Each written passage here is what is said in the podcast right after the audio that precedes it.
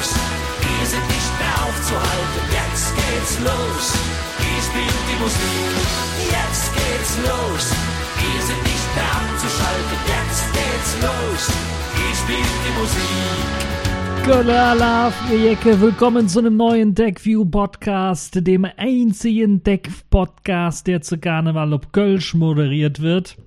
Und ich habe es mal wieder jetzt vorbereitet. Nun ja, nicht so wirklich. Ich mache das wieder frei aus der Lameng. Die Themen für diese Woche möchte ich euch so ein bisschen näher bringen.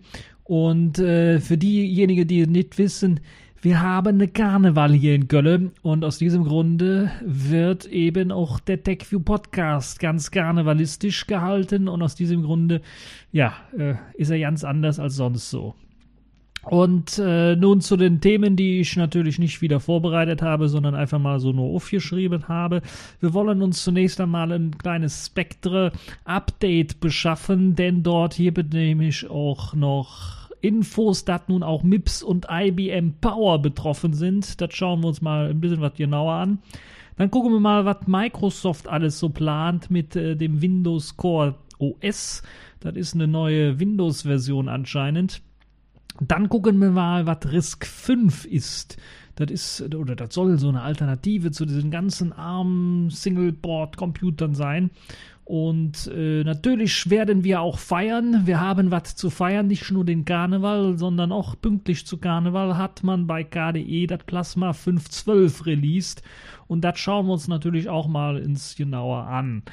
Zudem gibt natürlich auch wie in jeder Woche, auch in dieser Woche, äh, die Pfeif der Woche. Das ist diesmal Lenovo, denn die haben tatsächlich äh, ein bisschen was rumgetrickst mit ihrem Fingerabdruckscanner auf Windows-Systemen, denn der funktioniert nicht so ganz, wie er soll. Und dann gibt es noch ein paar News zum Safish äh, der Woche quasi. Habe ich einen News-Rundumschlag, was die neuesten Versionen von Safish S angeht. Äh, so gibt es erst einmal Infos dazu, dass die Version 2.1.4 jetzt verschoben worden ist und mittlerweile dann doch schon, ja, äh, aber bald rauskommen wird. Dann gibt es natürlich auch noch Infos zur Version 2.2, die bald kommen soll, erscheinen soll. Und es gibt sogar jetzt erste News für eine 3.0er Vorschau, die tatsächlich auf dem Mobile World Kongress, der jetzt auch in ein paar Wochen, also wahrscheinlich jetzt nächste Woche ne, oder so, werde ich wahrscheinlich darüber berichten oder die Woche drauf, äh, über eben den Mobile World Kongress und was es da alles so Neues gibt. Fangen wir aber zunächst einmal an mit dem Thema Spectre. Ja, die unendliche Geschichte rund um Meltdown und Spectre Jeten und Wigger. Diesmal kam heraus, dass auch MIPS und IBM Power Prozessoren betroffen sind. Äh, so sollen das etwa so Model äh, Nummern von 2013 aus dem Hause MIPS, die Version oder dieser Name P5600, der soll betroffen sein von Spectre, genauso auch wie ins der IBM Power 6. Interessanterweise hat dieser IBM Power 6, und das ist natürlich eigentlich das Interessante an dieser ganzen Geschichte, nämlich äh, In-Order Pipelining, womit es arbeitet. Also kein Out-of-Order-Execution, sondern In-Order Pipelining. Das heißt, da läuft alles immer einer Pipeline runter. Da wird also nicht out of order exekutiert, sondern da wird eben exekutiert in einer Reihe. Eins nach dem anderen. Aber man hat dort irgendwie reingefummelt, dass man da auch spekulative Ausführungen mit uns macht. Und das wird wohl ins der Knackpunkt Sinn, weswegen das dann dort auch anfällig ist. Natürlich sind auch anfällig, allerdings dafür gibt es bereits schon Updates. IBM Power 7, 7 Plus, 8, 9 und Z-Prozessoren. Das haben irgendwie aufgehört nach 9. Ich gehe jetzt nicht weiter mit 10 oder X, das äh, römische 10, sondern die machen da mit Z weiter. Nun ja, äh, können auch nicht richtig zählen, die Amerikaner. Nun ja, äh, die haben also jetzt bereits schon Firmware-Updates. Äh, ich glaube, zu, ganz zuletzt kam das Firmware-Update für IBM Power 7 raus. Das ist auch irgendwie der verkehrten Reihenfolge. Nun ja, äh, die können halt nicht zählen, die Amerikaner. Aber auf jeden Fall haben sie da auf jeden Fall Updates und Unterstützung für den Linux-Kernel gegen Spectre nachgeliefert. So, jetzt habe ich euch äh, ob den aktuellen Spectre-Stand hier gebracht. Äh, nun schauen wir uns ein äh, weiteres Horrorszenario an. Naja, für einige auf jeden Fall ein Horrorszenario. Wir kommen mal zu Microsofts neuem äh, Windows, das sie da planen. Ja, Microsoft ist wieder dabei, ein neues Windows zu schreiben. Und diesmal heißt es Windows Core OS. Ja, das hat nichts mit dem Core OS aus der Linux-Welt zu tun, das sich ja mittlerweile, glaube ich, in Container OS umgewandelt hat oder umgenannt hat. Nun ja, hat damit nichts am Hut. Das ist im Grunde genommen äh, eine neue Windows-Version, die auf diese ganzen Altlasten verzichten möchte, wie eben diese ganze Win32-Geraffel, dieses ganze, damit eben die Fensterchen schön aussehen. Das war von Windows 95 aufwärts, äh, ja, so kennen so an Anwendungen. All das soll rausgeworfen werden in äh, der neuen Windows Core Version und der Core OS, so heißt es ja. Und dabei soll es als Kernsystem uns modular erweiterbar sein, damit man sich den Smartphone oder eben den Desktop-Computer darauf aufbauend eben ja, aufbauen kann. Ne? Ja, ihr habt richtig gehört, Smartphone. Der habe ich auch gewundert, als ich das gelesen habe. Das kann doch wirklich nicht sein. Aber ob da Microsoft was in Sachen Smartphone wieder plant, scheint irgendwie so, ne? Nun ja, mit dem Wegfall von Win32 werden dann aber auch nur diese UWP das sind die Universal Windows Platform Apps, also diese komischen Kachelprogrammchen, die werden dann nur noch unterstützt, diese modernen neuen Kachelprogrammchen. Alle diejenigen, die das nicht benutzen, können dann nicht irgendwie ausgeführt werden oder doch, ins, kommen wir gleich mal noch zu. Ähm, das ist jetzt auch nichts für jeden, würde ich mal behaupten, erst einmal, diese ganzen Kachel-Apps. Und das stimmt uns wohl. Das ist wohl eher so für die Schiene so, ja, wir wollen so Chrome OS so ein bisschen ablösen als so Web-OS-mäßige Touch-Bedienen-Option. Nun ja. Äh, Veröffentlichungstermin für dieses Windows Core OS soll bereits schon 2019 sein. Das hat man noch, äh, hat man noch wieder zig, bis das äh, tatsächlich dann fertig ist. Äh, das Windows Core für Mobilgeräte wie eben die Smartphones, allerdings auch Tablets, soll unter dem Namen Andromeda weiterentwickelt werden. Erinnert mich eher wie so ein lahmes Kamel, ne? Aber nun ja, wir wissen es ja nicht, wie es dann aussehen wird. Das für den Desktop wird unter dem Namen Polaris, uh, das äh, klingt irgendwie kalt, ne?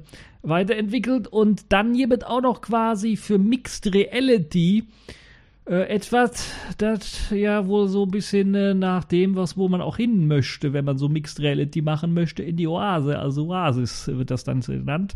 Und mit Aruba, was das äh, für ein Codename ist, komischer Codename, soll irgendwie das Surface Hub bedient werden. Das heißt, man möchte da vier Produkte drauf aufbauen auf diesem Windows Core OS und äh, nun ja, äh, ich hatte ja schon gesagt, Win32 fällt weg, aber man möchte ja eventuell auch auf so ein billig äh, Chrome OS-mäßige Windows Core OS Tablet Computer mit Tastatur und Maus oder so einem Surface äh, möchte man natürlich auch ins vielleicht mal alte Programme ausführen. Und wer eben auf diese Win32 Unterstützung nicht verzichten kann, dem soll per Virtualisierung bzw. Remote Application Integration Locally, kurz Rail, Rail ist glaube ich viel einfacher, dem soll damit geholfen werden. Also mit anderen Worten, es gibt irgendwie eine Möglichkeit, entweder per Virtualisierung diese Win32-Anwendungen wieder ans Laufen zu kriegen oder per Remote Application Integration Locally, also Rail. Äh, da, äh, ich verstehe nicht ganz, wie das funktionieren soll, aber könnte durchaus sein, dass die im Grunde genommen nichts anderes machen, als irgendwie Windows irgendwo hochzufahren und das sind also ein richtiges Windows hochzufahren irgendwie und das sorgt dann dafür, dass irgendwie die Applikationen gestreamt werden oder was. Also es klingt ein bisschen was seltsam. Naja, vielleicht haben wir ein bisschen zick bis 2019. Vielleicht werden sie da noch so ein bisschen jetzt zu sagen, was das angeht. Äh, man kann also davon ausgehen, dass das so eine Chrome OS Nummer werden könnte mit diesem Windows 10 OS. Ähm, das äh, dann auch ins vielleicht Windows 10S ablösen können sollen würde. Also diese komische abgespeckte Version von Windows 10, die sowieso kein Schwein haben möchte. Äh, wäre also so eine Idee. Nix also für die Windows-Nutzer, die mit ihrem Rechner richtig arbeiten wollen. Ob es dann das gleiche Schicksal haben wird wie Windows RT oder Windows Phone, das sind so die letzten Anläufe, die sie hatten, als sie versucht haben, diese Altlast Win32 loszuwerden. Das werden wir mal sehen. Äh, diese Versionen hatten ja damals dann tatsächlich die kühne Behauptung. Erst einmal, ich glaube, bei Windows RT war es so, dass sie erstmal den CE-Teil weggeworfen haben und bei Windows Phone-Teil war es also so, dass sie nicht nur den CE-Teil, sondern auch den Windows, also da haben wir komplett was Neues entwickelt. Und nun ja, schauen wir mal, wie jetzt halt eben dann mit dem Windows Core OS aussieht, was so irgendwie so nach einem Nachfolger von dem Windows Phone aussehen könnte. Gucken wir es mal. Schauen wir mal jetzt, äh, wo wir schon gerade so ein bisschen bei dem Thema Phone und Smartphone waren, mal auf eine Plattform, die eventuell in Zukunft für Smartphones auch interessant sein werden könnte. Zunächst einmal allerdings eher auf den ganz normalen ja, Single Processing, wie heißen sie, Single Board Computer, Computers halt eben landen soll. Ähm, mit dem neuen RISC 5 Prozessor hat man nun erstmals einen leistungsstarken Prozessor vorgestellt, der mit freien Treiber als Alternative auf einem Single-Board-Computer gebracht worden ist.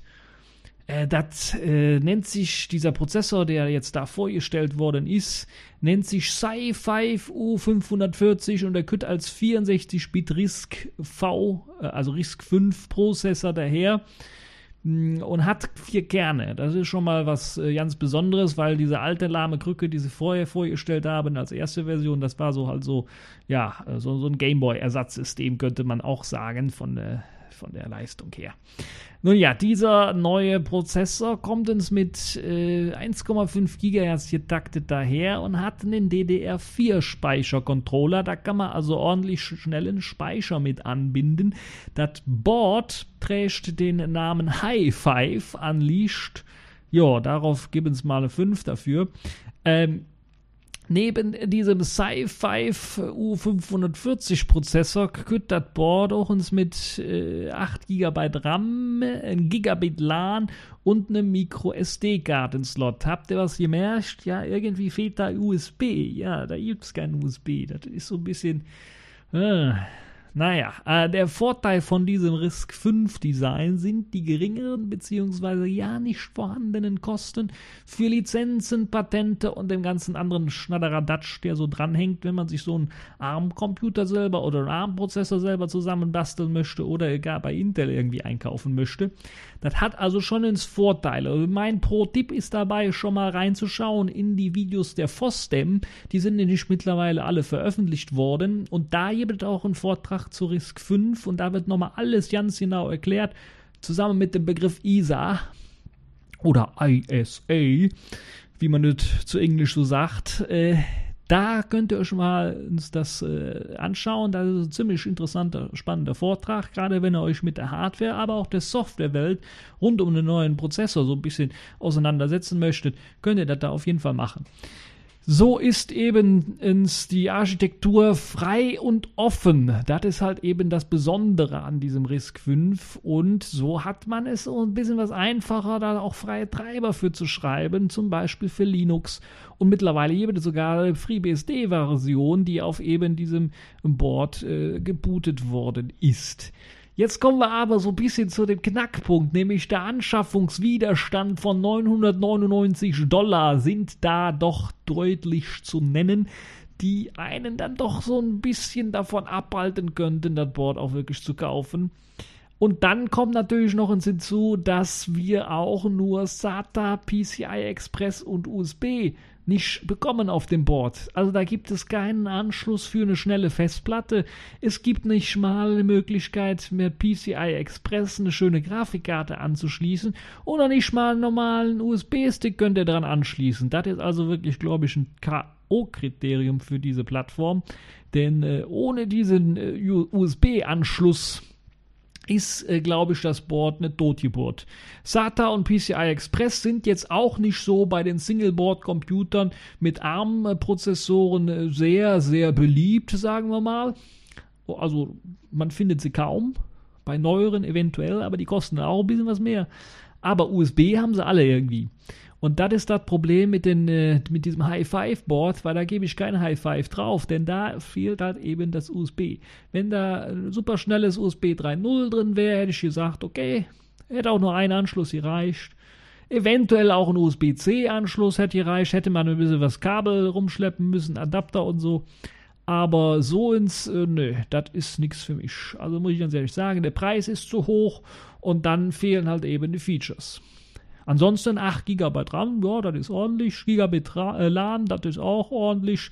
Kann aber auch jetzt zum Beispiel hier einen ROG 64, was ich habe, jetzt hier, kann das genauso.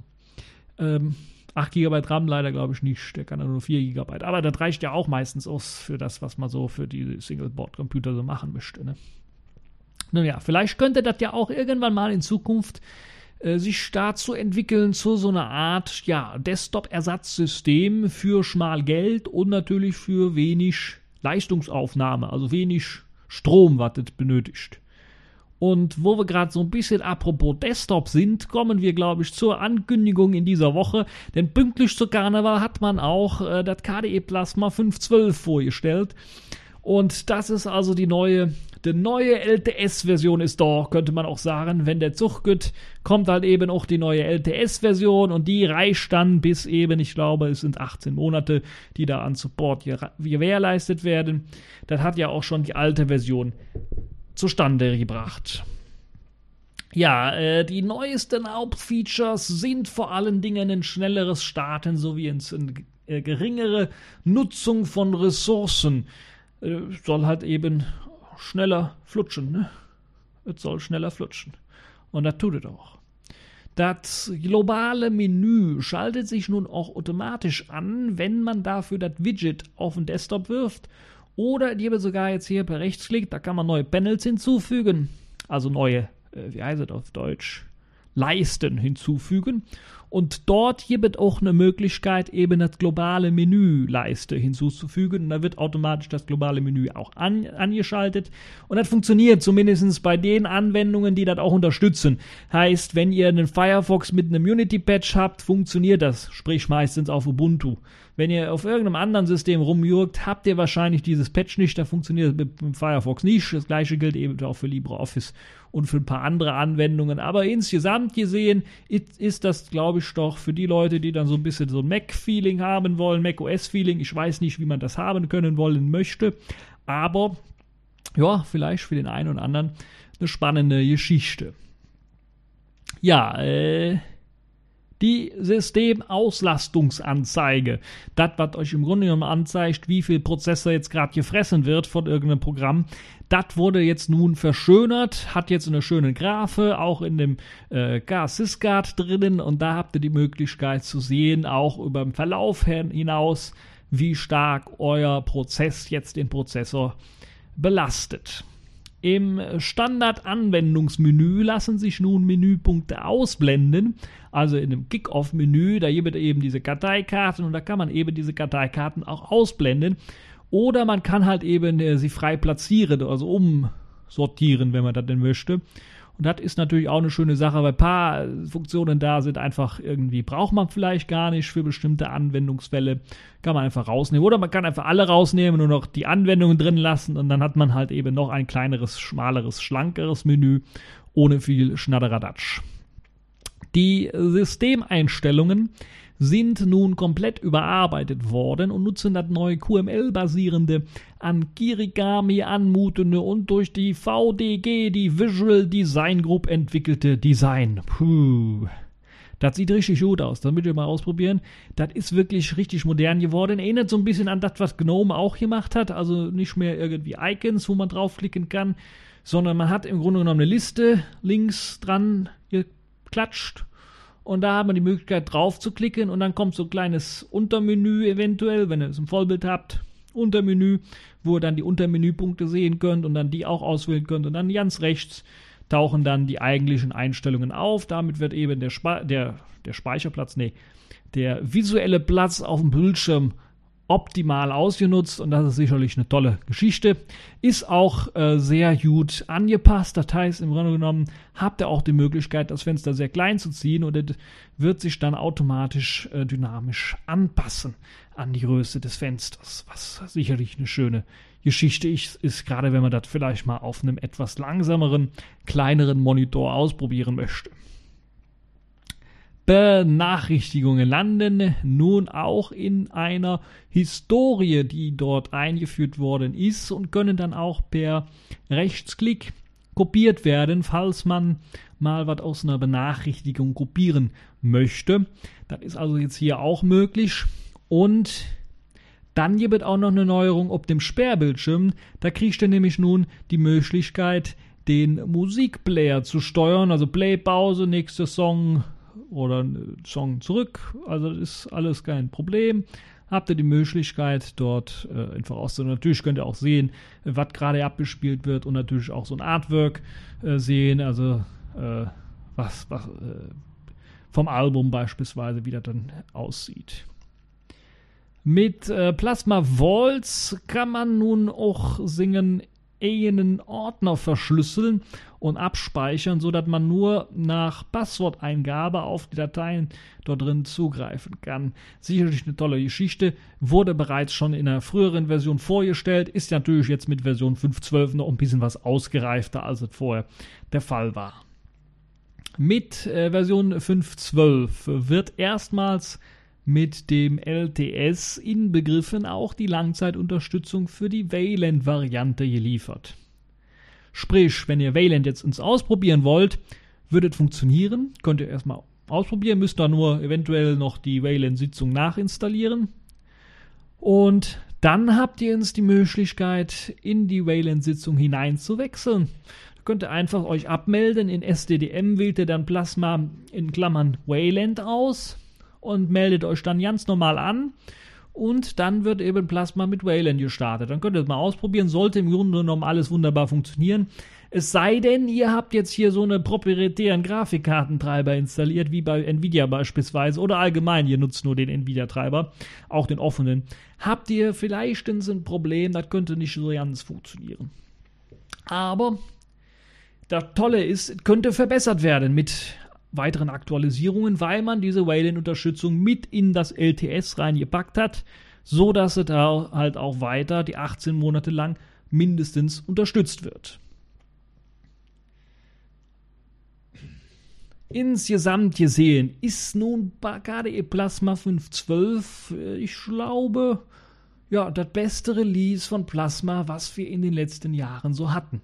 Zumindest seit dem 5.8er LTS-Release, kann man durchaus schon so sagen. Vor allen Dingen die Schnelligkeit beim Starten und das weniger Nutzen von Ressourcen machen sich doch schon deutlich bemerkbar auf diesem Desktop. Da hat man also deutlich sehr, sehr viel Arbeit reingespeckt, reingesteckt und ich kann euch da einfach nur wärmstens ans Herz äh, legen, äh, das mal auszuprobieren. KDE Plasma 512 ist da. Es ist sicherlich schon angekommen bei Arch Linux, bei KDE Neon, äh, bei OpenSUSE, sogar bei Neptune, bei der 5er Beta ist es mit dabei. Und ihr habt dann natürlich die Möglichkeit, das einfach auszuprobieren. Wer das komplett neu ausprobieren möchte, kann einer dieser Distros runterladen und dort im Live-Modus mal checken, ausprobieren, rumklicken und gucken, ob es einem gefällt oder halt eben nicht. Also, insgesamt eine tolle Geschichte. Falls ihr Plasma 512 bereits ausprobiert habt und mir Feedback geben wollt, könnt ihr das natürlich alles im Kommentarbereich machen, entweder auf YouTube oder eben auf der TechView Podcast Homepage. So, das war es dann erst einmal für die äh, News in dieser Woche. Kommen wir nun eben zu den Kategorien in dieser Woche. Und äh, ja, was mache ich hier als äh, Mitro? Was spiele ich denn da? Ich glaube hier 11 Sekunden, das ist glaube ich die richtige, die richtige Geschichte hier. Der liebe Gott weiß, dass ich kein Engel bin, so ein kleiner Teufel steckt doch in jedem drin. Genau. Apropos Teufel.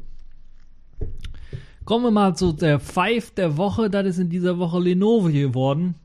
Denn die speichern ihren Fingerabdruck nicht sicher ab, wenn man eben Windows benutzt. Die haben da so eine komische Software. Das ist so eine Software, wie kann man das am besten äh, erklären? Ich glaube, der Knallkopf hat das am besten erklärt. Nee, seht, ich darf überhaupt keinen Alkohol trinken. Ich habe eine Organverschiebung. Ich sag, was ist denn eine Organverschiebung? Seht ihr, meine Leber ist im Arsch.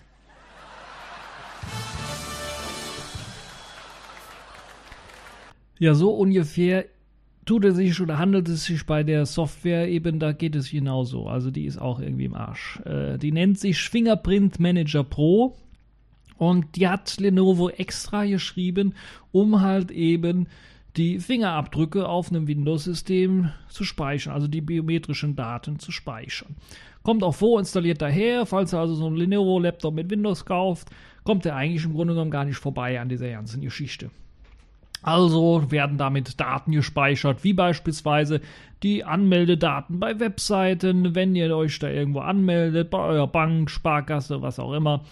Oder die biometrischen Daten, die eben zur Kontoanmeldung benutzt werden, anstatt ein Passwort benutzt euren Fingerabdruck, ist ja schön einfach, kennt ihr ja vom Smartphone her. Das ist allerdings jetzt alles unsicher, weil es unsicher gespeichert wird. Man hat jetzt sogar das selber zugegeben. Wahrscheinlich hatte man keine andere Chance. Ansonsten hätte es äh, eben gekracht. Da wäre jemand gekommen und hätte gesagt: Hier, da sind die Löcher und äh, das ist der Code, mit dem man das Ganze ausnutzen kann. Also man hatte nun zugegeben, dass die Software Löcher hat, dass sie mehrere Lücken besitzt und so ein einfaches Ausspionieren ermöglicht. Die Software wird quasi, und das ist das Schlimmste an der ganzen Geschichte, für alle Geräte mit Windows 7 aufwärts, mit Ausnahme eben der neueren äh, Windows 10 Geräte eingesetzt. Äh, Windows 10 hat so ein eigenes äh, Programm, das nennt sich Hello, glaube ich. Das macht das, diese ganze Fingerdruck, Abdruck und biometrische Datenspeicherung. Und das macht es wohl ein bisschen was besser als Lenovo. Auf jeden Fall haben wir also dann ein Problem, zumindest wenn man Lenovo und Windows in dieser Variante verwendet. Es wird also dringend empfohlen, dann äh, doch noch ins Mal zu updaten oder abzudaten, damit eben einem die Finger, nee, ich meine, äh, die Abdrücke davon nicht abhanden kommen und äh, damit halt eben niemand dann mit euren Daten irgendwie Humbug treiben kann. So. Jetzt kommen wir, glaube ich, zu einer der News, wo viele gesagt haben, oh, also gelesen haben am Anfang, das ist spannend, das gebe ich direkt hin. Wir kommen zum Safefish der Woche. Dort habe ich nämlich äh, exklusive News. Safefish S214 wurde nämlich verschoben. Ihr habt es sicherlich schon gemerkt, dass ich eventuell mal ein bisschen was über 214 geredet habe. Dass ich schon gesagt habe, ich habe ein paar Insider-Informationen, dass da irgendwie die Version demnächst rauskommen wird das ist etwa einen Monat her, äh, hat wohl damit zu tun, dass die Version, wo ich da so ein bisschen was Insider-Informationen zu hatte, nicht als Early Access, also als frühzeitige Entwicklungsversion herausgegeben worden ist. Äh, Version 2142 war nämlich das, was ich so als letztes so im Kopf hatte. Man ist aber mittlerweile bei 21411 oder 12 oder 13 angekommen. Das heißt, da ist man schon ein paar weitere RCs Wigger gekommen. Es hatte neue, neue Release-Kandidaten-Versionen. Das heißt, mit anderen Worten, es gab wohl ein bisschen was, ein paar Problemchen. Deshalb hat man das Ganze verschoben. Und ich fürchte so ein bisschen, weil diese Version 2.1.4 ja auch das erste, die erste Version ist, die für die neuen Assion-Geräte in, nicht Lastion, sondern Assion in Südamerika gedacht sind, dass er da so ein bisschen gekracht hat, dass er da so ein bisschen ein paar Problemchen gegeben hat und deshalb hat man da noch eine RC nacheinander rausgeschoben und so ist man von der 2.1.4 jetzt auf die 2.1.11 gekommen, also haben wir ein paar Versionen noch dazwischen gehabt und das hat eben dafür gesorgt, dass eben jetzt äh, die Version äh, 2.1.4 so ein bisschen verschoben worden ist. Ich könnte mir aber durchaus vorstellen, dass wir die 2.1.4er Version so, ja, sagen wir mal, nächste Woche eventuell zum Mobile World Kongress oder so dann doch schon noch ins Sehen werden. Zumindest eben als diese Frühzeit entwickelt Early Access Version. Ne? Äh, die Version 2.2 wird übrigens auch kommen. Das Schöne ist, 2.1.4 wird ja schon ein paar Neuerungen haben, wie beispielsweise die ganzen Pakete, die man so braucht, das ganze Framework, den ganzen Untergrund. Ihr kennt es ja, wenn man so ein Haus baut, da braucht man zunächst einmal ein Fundament. Das muss geschaffen werden, ansonsten kippt das Haus nachher, wenn, man's, wenn man mit dem Dach, mit dem Dach kann man nicht anfangen. Äh, aus diesem Grund wird die Version 2.1.4 eben erst einmal das Fundament legen für den Verschlüsselungssupport in Selfish OS. Ihr habt auch schon vorher ein paar Pakete, die dafür gesorgt haben. Aber jetzt hat man da die ordentliche Aufteilung mit eben Lux-Support, äh, Crypt-Setup-Support und so weiter und so fort. Das wird also eingeführt mit 2.1.4 für die Leute, die eben dann ins äh, selber Programme schreiben wollen, die darauf aufsetzen, können das gerne machen. Das wird dann ohne Probleme funktionieren. Und dann mit Version 2.2 wird dann sicherlich das Dach kommen.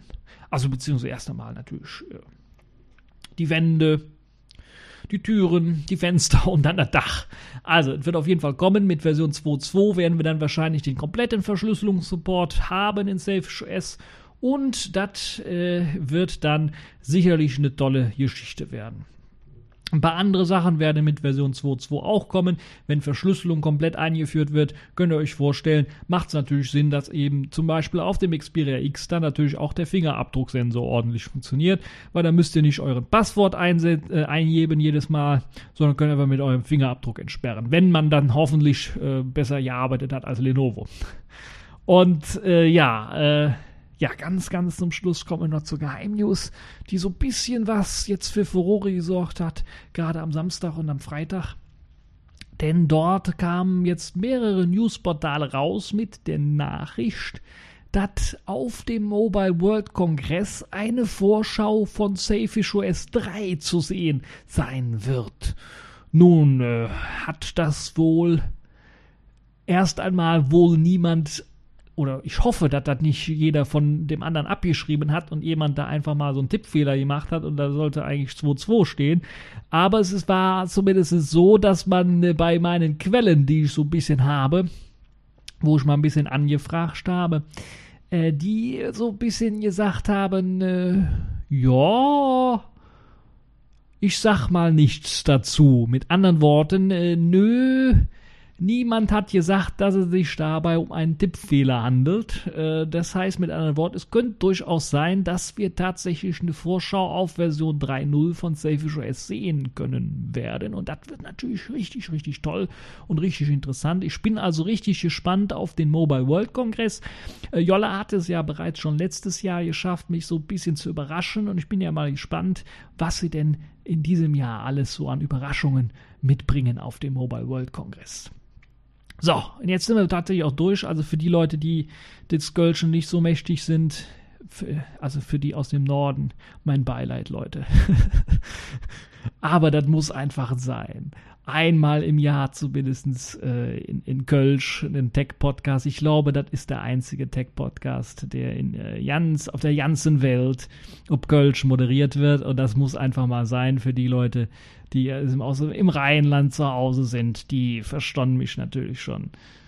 Äh, ja, das äh, war's dann für diese TechView Podcast Karnevals Spezialausgabe. Ich gehe jetzt weiter saufen. Na, ich meine natürlich feiern und äh, nicht saufen, bis der Arzt kommt. Nee, nee, nee, nee, nee. Äh, feiern natürlich. Und äh, ja, das war's dann für diese TechView Podcast äh, Show und äh, bis zum nächsten Mal. Äh, ciao. Ich glaube, die Blackfoot machen das am besten.